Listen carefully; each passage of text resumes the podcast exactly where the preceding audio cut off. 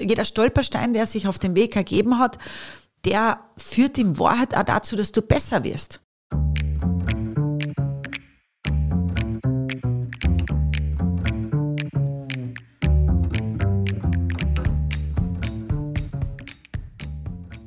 Herzlich willkommen zu einer weiteren Folge des Mutmacherinnen-Podcasts. Herzlich willkommen aus dem Business Campus Ehrenhausen. Ich bin Georg Brandenburg, ich bin der Gastgeber dieses Podcasts. Hallo, mein Name ist Claudia Felder-Fallmann. Ich bin der Dauergast mit psychologischem Background. Und herzlich willkommen unseren heutigen Gast, Christiane Holzinger. Sie ist Steuerberaterin, sie ist Bundesvorsitzende der jungen Wirtschaft. Liebe Christiane, herzlich willkommen. Ich darf dich bitten, dass du dich einfach noch ein bisschen selbst vorstellst. Vielen Dank für die Einladung. Ja, du hast es gesagt, mein Name ist Christiane Holzinger, ich bin Unternehmerin seit mittlerweile über zehn Jahren in Klagenfurt, äh, Steuerberaterin und Unternehmensberaterin, habe mich auf ähm, das Thema Gründungen äh, spezialisiert, äh, Digitalisierung von Betrieben, Finanzierungen und Förderungen und bin ähm, jetzt ähm, im komme jetzt ins vierte Jahr meiner Tätigkeit als Bundesvorsitzende der Jungen Wirtschaft, bin seit über zehn Jahren auch Funktionärin in der Wirtschaftskammer und ähm, bringe damit die Sichtweise einerseits ähm, Vertretung von Unternehmern mit, aber auf der anderen Seite natürlich auch über zehn Jahre Unternehmertum.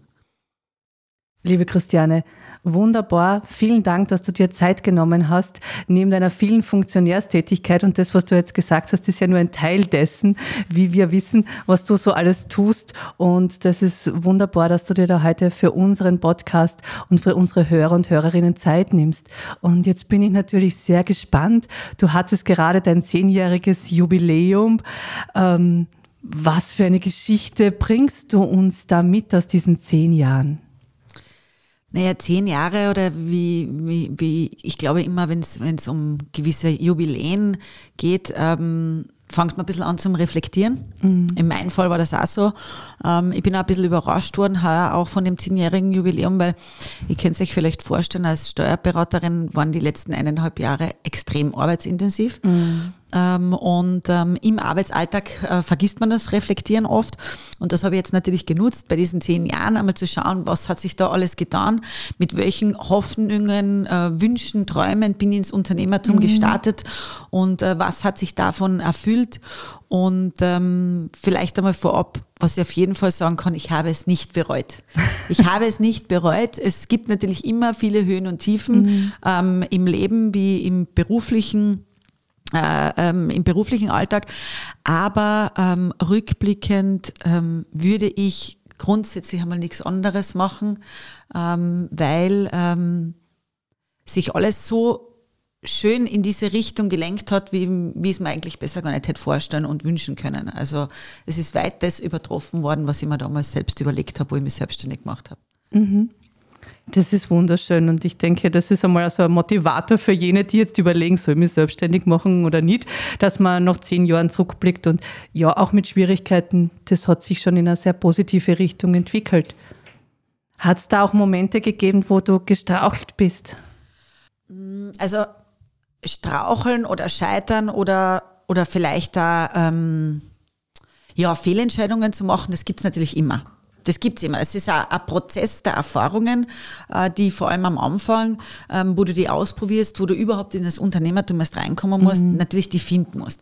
Ähm, dementsprechend ähm, gibt es natürlich vor allem Themen, ähm, rückblickend jetzt gesehen, wo man vorschnell Entscheidungen getroffen hat, so emotional Entscheidungen getroffen hat, vielleicht dann manchmal auch ja, überzogen auch reagiert hat aufgrund von Sorge, Angst, vor allem in der Anfangsphase. Mhm. Ähm, jedes Problem, das sich das erste Mal stellt, ist meistens ein sehr großes Problem. Wenn sich das Problem dann zwei oder dreimal stellt, dann kann man mit dem schon ganz anders umgehen. Also das hat es natürlich gegeben und wird es auch immer geben. Ja? Also dass man da komplett ähm, schnurlos durch das Unternehmerleben geht, äh, glaube ich nicht, dass das möglich ist.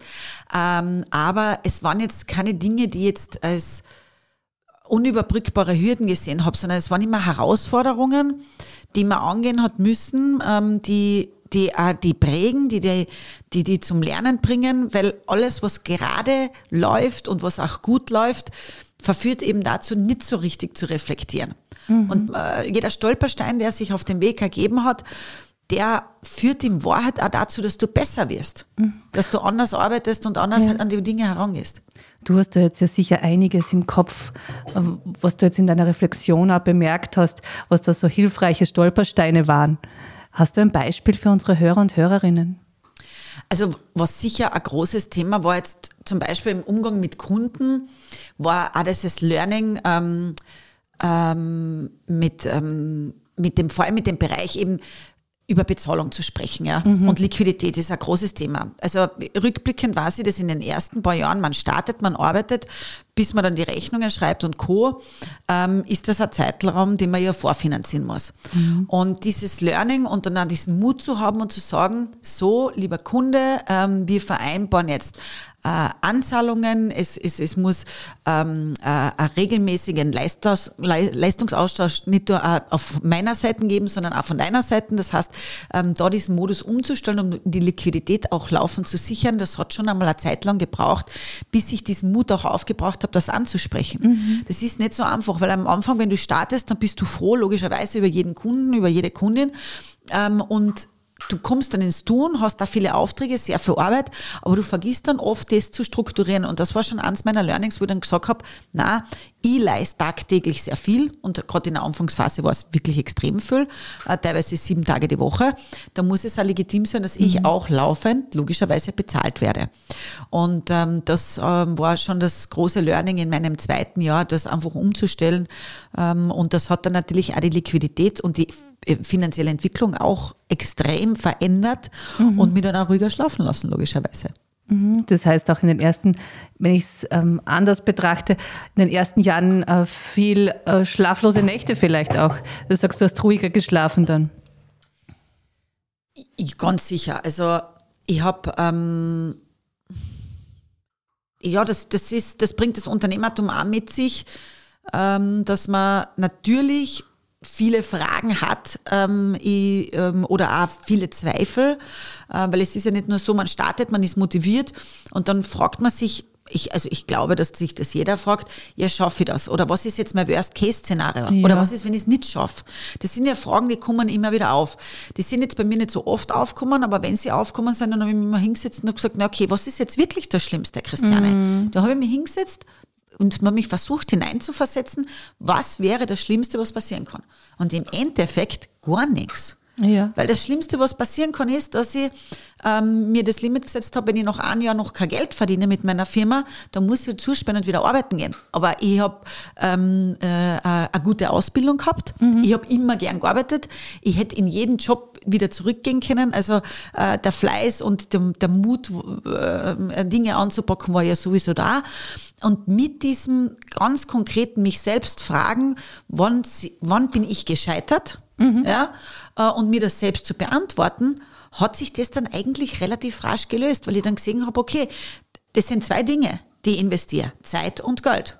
Mhm. Das waren die Investitionen und ich habe gesagt, okay, so viel Geld habe ich für den Staat, das investiere ich.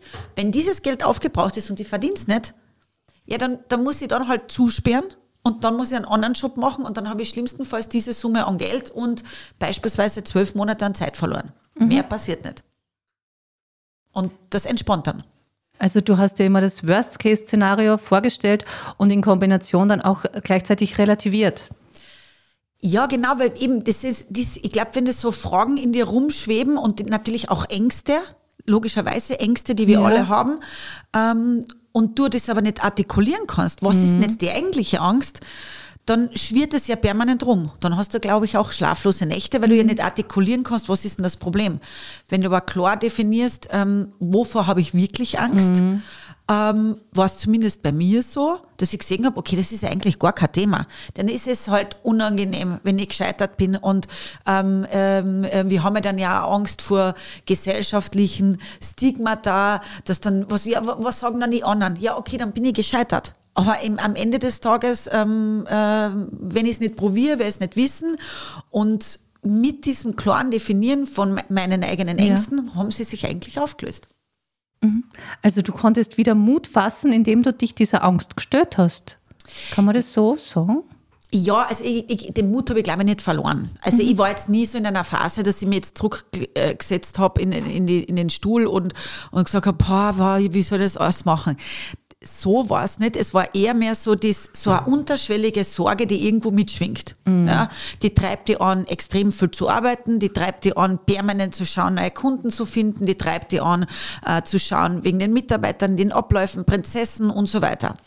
Und das war jetzt keine so eine extreme Mutlosigkeit, also nicht am Anfang, sondern eher mehr ähm, eben was, etwas, was ich mitgetragen habe. Mhm, so ein Aktionismus hört sich das jetzt an, dazu, dort zu schauen, dort zu schauen, so Getriebenheit. Genau, genau. Und diese Getriebenheit, die, ähm, die habe ich dann eben relativiert mit dem, wo ich dann einfach gesagt habe, ja, passt, was wäre für mich Scheitern, dass ich das für mich definiert mhm. habe, ähm, was ist die eigentliche Sorge ähm, und mit dem ähm, habe ich dann natürlich auch ähm, ja, das eigentlich umgewandelt in, in, in Ziele.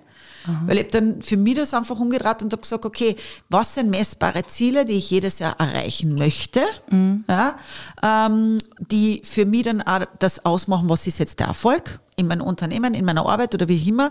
Und damit ähm, hast du dann gar nicht mehr, erstens einmal gar nicht mehr so viel Zeit darüber nachzudenken, was könnte alles passieren. Und zum Zweiten ähm, beschäftigst du dich dann eigentlich, ich, ich, zumindest, extrem mit positiven Dingen.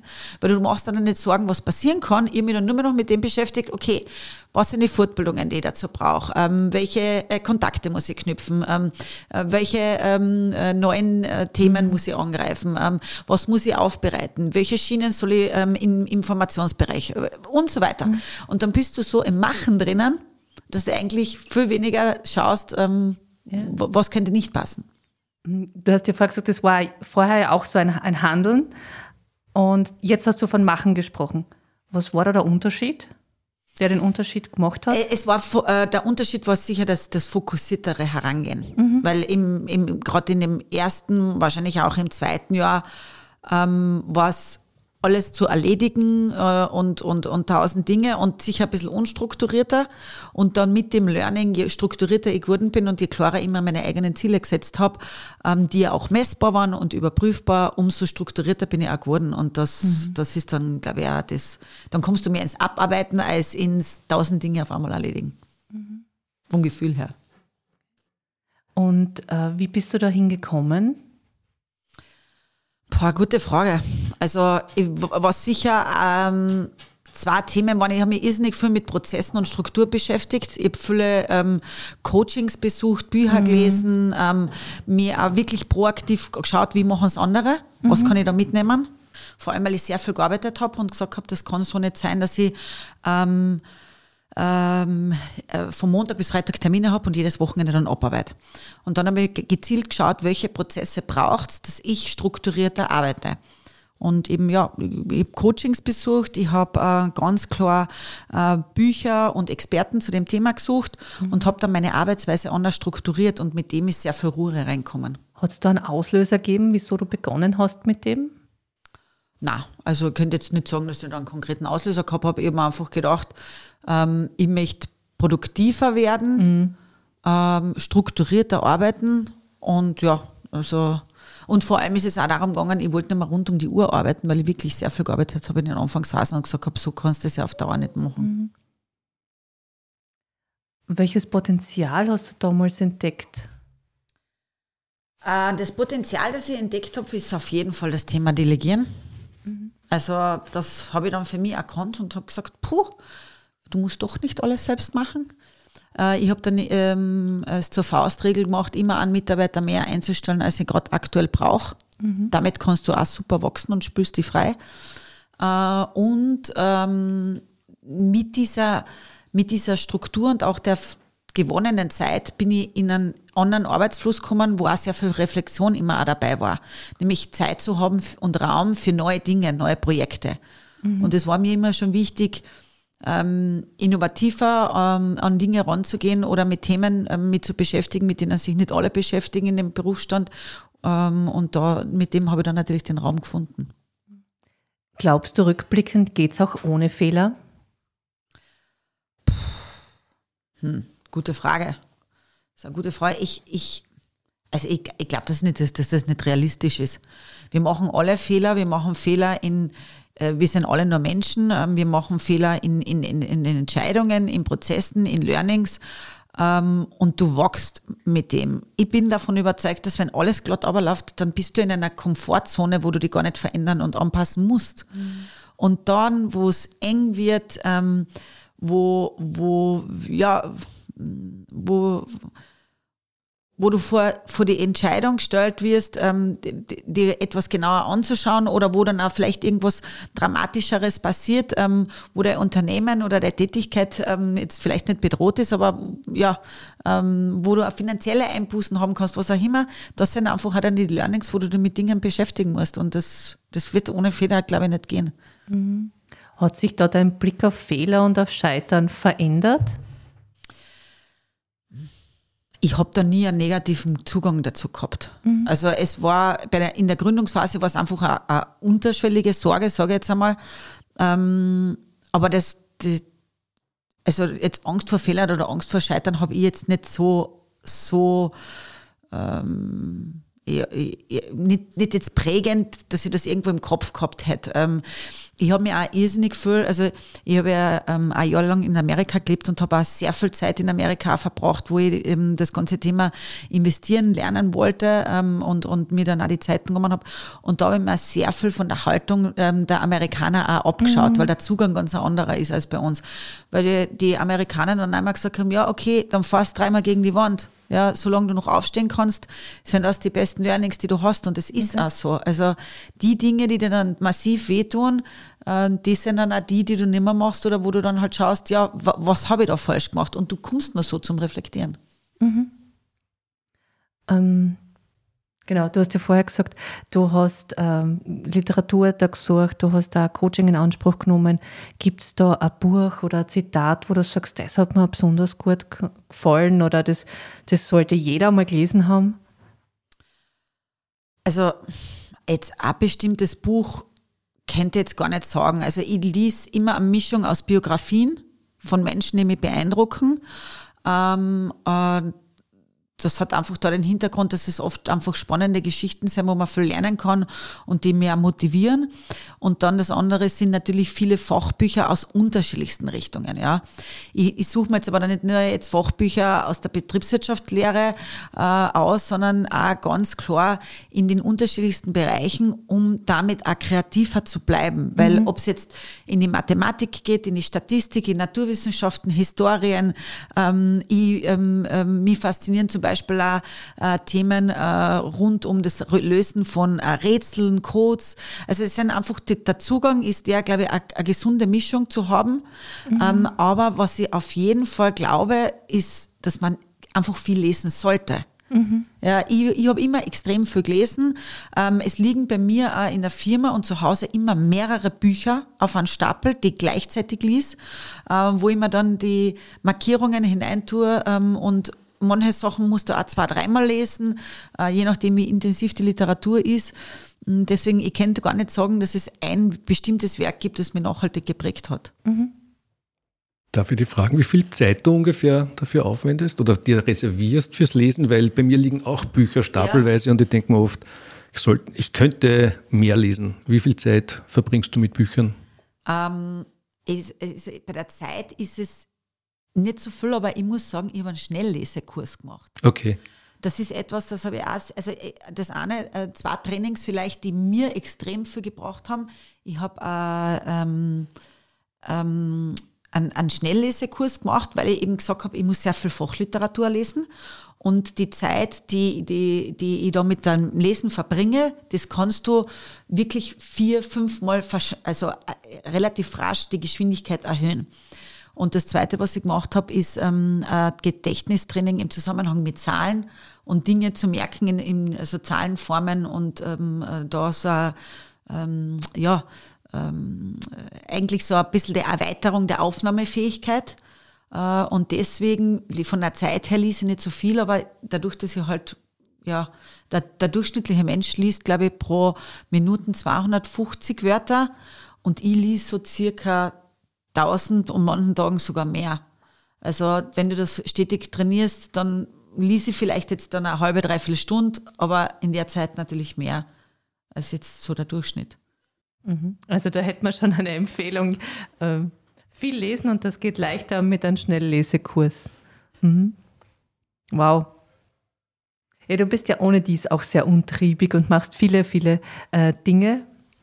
Ähm, und da meine Frage, was hat dir so geholfen, auch als Ausgleich zu diesem ganzen vielen Tun und Machen? Hm. Also ich bin extrem gern ähm, in der Natur unterwegs. Mhm. Und das ist schon ein super Ausgleich. Also mitunter einer der Gründe, warum ich in Wien lebe, war für mich auch, dass es mir extrem abgegangen ist. Ähm, schnell, äh, ob es jetzt Skifahren, Schwimmen, Radfahren, Laufen oder auch nur spazieren gehen, aber also das Thema äh, auf den Berg gehen und Ausgleich finden, das war mir sehr wichtig. Und das ist für mich etwas, wo ich merke, ähm, ja, da finde ich relativ rasch Ruhe. Mhm. Und das, das, eine gewisse Ruhe und Gelassenheit brauchst du dann auch, um das äh, Tempo wieder rauszunehmen, dass du sonst den ganzen Tag fährst. Mhm. Und ich vermute auch, um dann in die Reflexion gehen zu können, oder? Von der du vorher gesprochen hast. Ja, ja, ja. Also ich glaube, was mitunter, also für mich ist total wichtig, ähm, da ich extrem durchgetaktet bin und sich mein Alltag, ähm, also ich habe kaum Tage, wo ich mich nur mit einem Thema beschäftige, sondern ich springe einfach. Das sind die unterschiedlichen Jobs, die ich habe, die unterschiedlichen Funktionen, die ähm, ähm, Aufgaben ähm, und ähm, ähm, ja, Dinge, die, die mich halt beschäftigen im, im Berufsalltag. Ähm, und da ist es echt wichtig, dass du das dann auch quasi irgendwo einmal wieder dann strukturierst im Kopf weil dieses ähm, sehr aufmerksam sein müssen in unterschiedlichen Themenbereichen bringt dann halt auch mit sich, dass du dann aber wieder brauchst, okay, jetzt komme ich da mal runter, du das einmal strukturieren und ich brauche das auch, also dieses Strukturieren jeden Tag, entweder mache ich das am Abend, dass ich den nächsten Tag vorstrukturiere oder ich mache es in der Früh. Mhm. Und was ich auch mache, ist, dass ich mich einmal in der Woche hinsetze und dass ich durchplane, was, was ist in dieser Woche alles zu machen. Ähm, und das mache ich meistens, wenn ich draußen bin. Also das, das zu verbinden, ist erleichtert für mich. Mhm.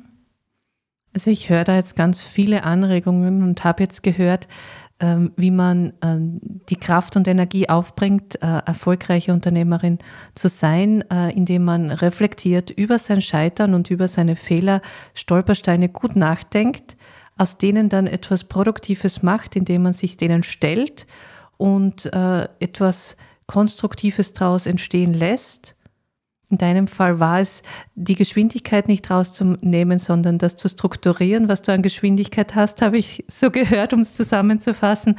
Und dann auch diese Momente einzubauen, wo du immer wieder planst. Das ist auch für dich ganz wichtig und auch diese Möglichkeit hast, zu schauen, wo gibt es denn was, was ich noch verbessern kann. Ja, Habe ich das ja. so? Ja, absolut, absolut. Gibt es noch etwas, was du unseren Hörern und Hörerinnen mitgeben möchtest? Also wenn ich so drüber nachdenke, ist, glaube ich, einer der Erfolgsfaktoren ähm, bei mir persönlich gewesen, ich habe mich immer mit sehr kritischen Menschen umgeben und ich bin auch sehr kritikfähig. Ähm, wenn man sich nur mit Menschen umgibt, die an das sagen, was man hören will, dann kann man sich auch nicht verändern. Mhm. Und man sollte keine Scheu davor haben, sowohl kritisch mit sich selbst zu sein, und das hat, geht jetzt nicht in die Richtung, dass ich alles anzweifeln muss, ja. Aber schon ab und zu einmal kritisch zu sein, ähm, bin ich noch am richtigen Weg. Aber noch viel besser ist es auch, wenn man ein Umfeld hat, das, das den Mut hat, dir das zu sagen, was sie sehen. Ähm, und das ähm, würde ich allen empfehlen, sich diesen Dingen zu stellen, auch wenn es nicht immer angenehm ist. Äh, aber das für mich persönlich war das eines der der, der, der schönsten Learnings, weil ich mich gefragt habe, was hat denn eigentlich den Erfolg ausgemacht? Mhm. Ja? Was war für mich der Erfolg der letzten zehn Jahre? Und einer meiner größten Erfolge ist, dass ich ein super Team und ein super Umfeld habe. Mhm. Und dieses Umfeld ähm, geht, wir gehen nicht nur wertschätzend miteinander um, was natürlich dann auch zu einem Erfolg führt in der Arbeit, weil du ja gern arbeitest, sondern dies, dieses Umfeld ist auch sehr offen und ehrlich. Und das sollte sich jeder Unternehmer oder jede Unternehmerin sollte sich dieses Umfeld suchen, Menschen, die offen und ehrlich sind und äh, die dann auch die ähm, äh, kritisch äh, Dinge hinterfragen. Danke, Christiane. Eine schöne Botschaft. äh, lasst euch kritisieren, damit ihr wachsen könnt. Auf den Punkt gebracht. Genau, ja. genau, Und genau. damit dann auch erfolgreich in eurem Sein und Wirken. Wunderbar. Vielen herzlichen Dank. Sehr gerne. Herzlichen Dank. Und herzlichen Dank, liebe Zuhörerinnen und Zuhörer. Wir hoffen, dass Sie auch beim nächsten Mal wieder mit dabei sind. Wiederhören.